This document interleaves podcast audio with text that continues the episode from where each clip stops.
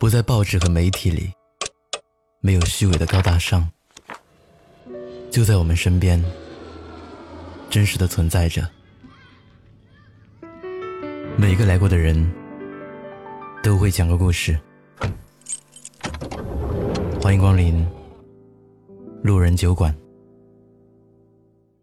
你好，我是程东。如果你喜欢我的故事，欢迎关注我的微信公众号“南方的冬”。本期故事来源：洞见。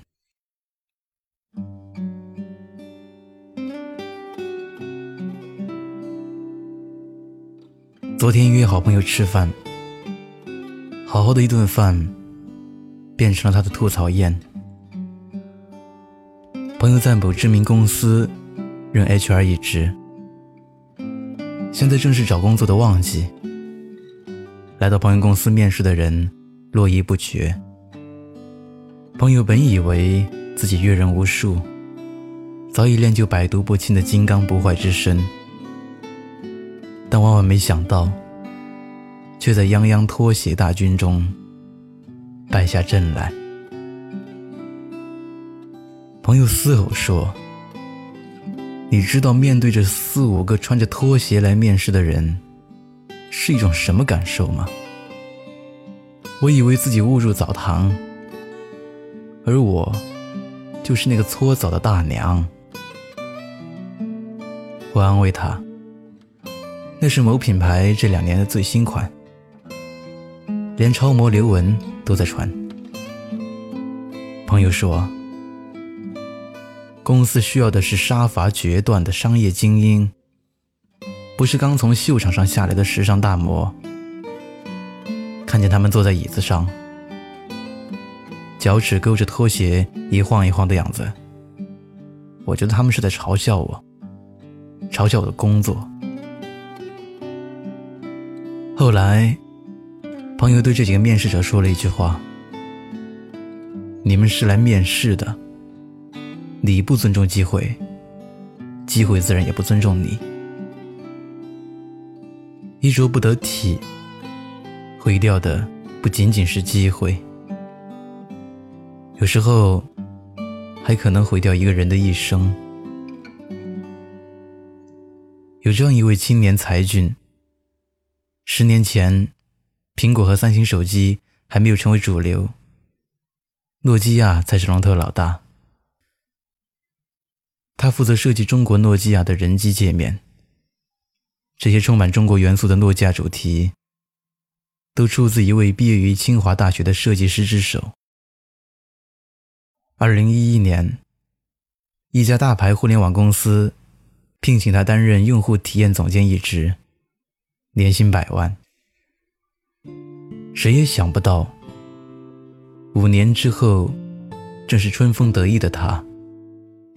被公司以严重损坏品牌声誉为由，将他开除。原因是，他作为中国设计师，代表参加国际体验设计师大会峰会演讲时，演讲太 low，穿着极为不得体。他皱巴巴的白色短裤和粉色立领衬衣。与微软首席设计师官的西装革履产生了鲜明对比。一个衣冠楚楚，尽显大家风范；一个不修边幅，难登大雅之堂。一个人在什么场合穿什么，见什么人穿什么衣服，不仅关乎自己的形象，也关乎你对他人的尊重。希腊贵族菲洛皮门一次去别人家做客，他比自己的随从先一步到达目的地。巧的是，女主人不认识他，见他其貌不扬，又衣着普通，便使唤他去帮女仆挑水生火。不久后，他的侍从们到了。一个个打扮的气宇轩昂，见他忙得不可开交，感到很惊讶，问他在干什么。他回答说：“我在为我的邋遢和丑陋赎罪。”杨澜曾说：“我们虽然一再强调，不要过分关注一个人的外表，而忽视了内在品质，但我们也要认识到，一个人的名字是一个品牌，没有人有义务。”必须透过连你自己都毫不在意的邋遢外表，去发现你优秀的内在。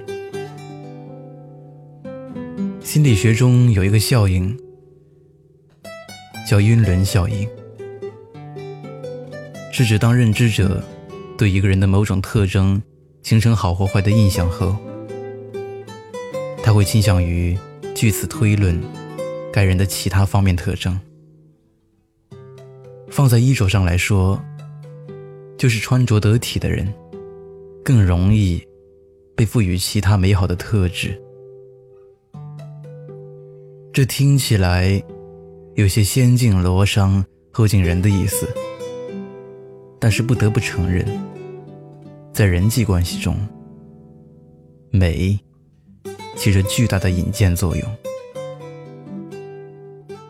叶嘉莹。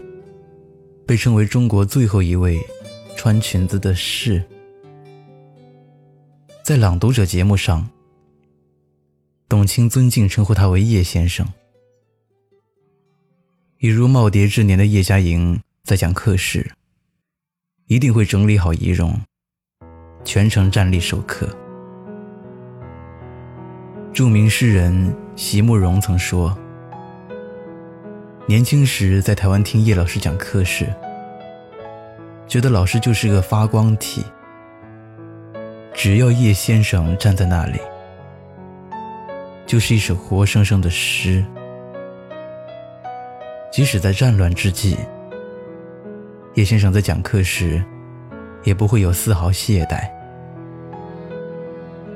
每次在上课前，叶嘉莹都会将头发仔仔细细的。